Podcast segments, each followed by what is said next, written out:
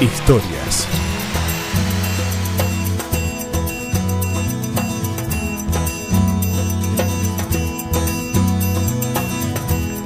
Nuestra historia de esta tarde comienza en la calle. Es casi un grito desesperado. No sé si a usted le ha pasado de encontrarse en una encrucijada y no saber qué hacer. O peor aún, encontrarse en un callejón sin salida. Usted exactamente está en ese lugar, no tiene salida. Hacia atrás ya no puede ir. Y hacia adelante es imposible. Hacia los costados no hay opciones y usted se encuentra allí. Nuestra historia arranca en la calle. Hay mucha gente que está caminando, distintas conversaciones. Hay padres que caminan con sus hijos. Hay un par de novios. Hay amigos, grupos de amigos. Hay unas abuelas que van caminando allí. Todas siguen a un personaje que va al medio de la calle. Todos quieren encontrarse con una persona famosa. Y él está allí. Todos caminan, las calles no son anchas, calle de tierra.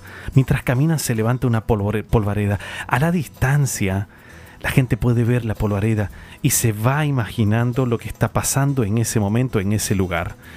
Allí va caminando alguien, y por lo visto es alguien importante. Y mientras va caminando y caminando y caminando, la personaje, por decirlo así, de nuestra historia, va entre la multitud es golpeada por uno y por otro. A diferencia de los otros grupos que van caminando, ella no tiene a nadie. Ella está en un callejón. Su vida se ha convertido en un callejón sin salida. Mientras todos van caminando, se apretujan para acercarse al personaje, al famoso, al que va caminando en el medio. Es una aldea, una aldea no muy grande. Por eso cuando llega este personaje, todo el mundo se alborota. Hay buenas noticias trae bondad, trae bendición, trae sanidad.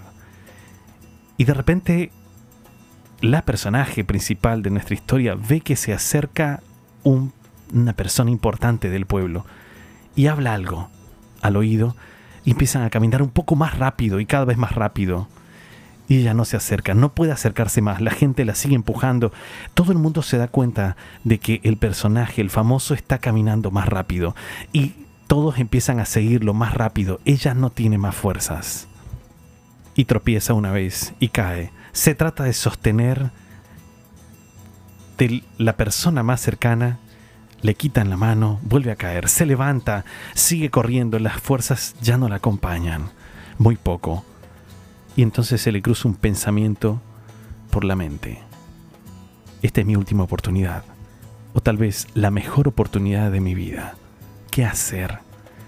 Sigo corriendo, persevero un poco más. Y lo hace. Sigue caminando. Ahora ella empieza también a empujar. La desesperación nos lleva a eso.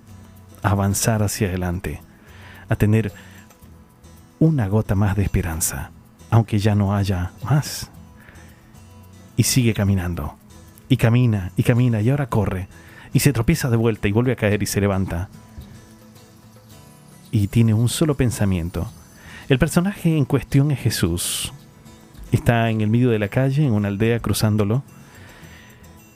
Y la personaje en cuestión puede ser usted, puedo ser yo. ¿Ya llegó usted al límite de sus fuerzas? ¿Ya se intentó dar más ánimo a su propia alma? ¿Intentó llegar a sus metas y no lograrlas? ¿Intentó guardar su salud y no pudo? ¿Cuál es el problema de esta mujer? Esta mujer tiene un problema de hemorragia y viene hace 12 años teniendo hemorragia.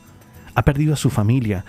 Ella, que alguna vez le habían sujetado la mano para llevarla al altar, ahora sujetaba una puerta fría cada vez que entraba a su casa porque tal vez su esposo no estaba más allí, seguramente no estaba más allí. Sus hijos que una vez ella había podido cargar en su regazo.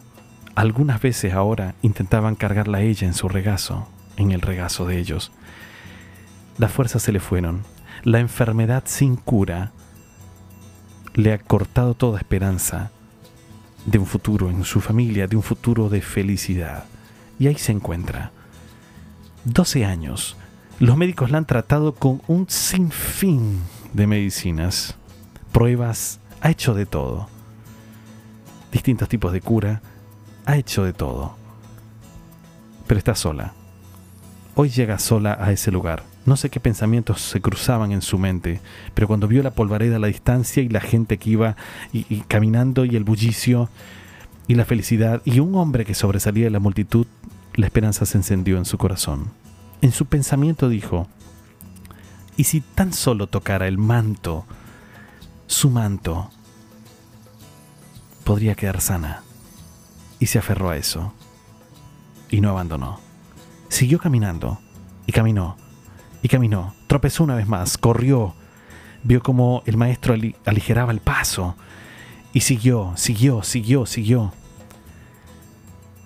Hasta que en un último esfuerzo tocó el manto de Jesús. La historia dice que sintió revitalizarse, revitalizarse todo su cuerpo, todo como una energía fuerte, un, escalofrío, una ráfaga de electricidad en cada músculo, en cada célula. Se había cortado su hemorragia y en lo que parecía ser el último acto de fe se convirtió en el primer paso de una nueva vida. Y tal vez usted esté así. Tal vez usted se esté dando una última oportunidad antes de, no sé, antes de perder todo. Tal vez usted haya llegado al límite de sus fuerzas físicas, tal vez haya llegado al límite de sus fuerzas emocionales y no desea luchar por nada más. Pero yo quiero invitarlo esta tarde a que usted levante sus ojos. Mire, mire, hay una polvareda. Mire, ahí está el maestro. Mire, Jesús viene caminando y no en la dirección contraria a usted. Viene hacia usted. Usted solo necesita tener fe y necesita confiar. Y en esa confianza, posiblemente, una vez más, del maestro salga poder para curar una enfermedad para curar un dolor emocional, para curar, curar un problema financiero, para curar lo que sea, porque Él tiene poder. Usted solamente necesita confiar. Entonces persevere un poco más. Haga todo para encontrarse con Él. Y Él se dejará tocar una vez más.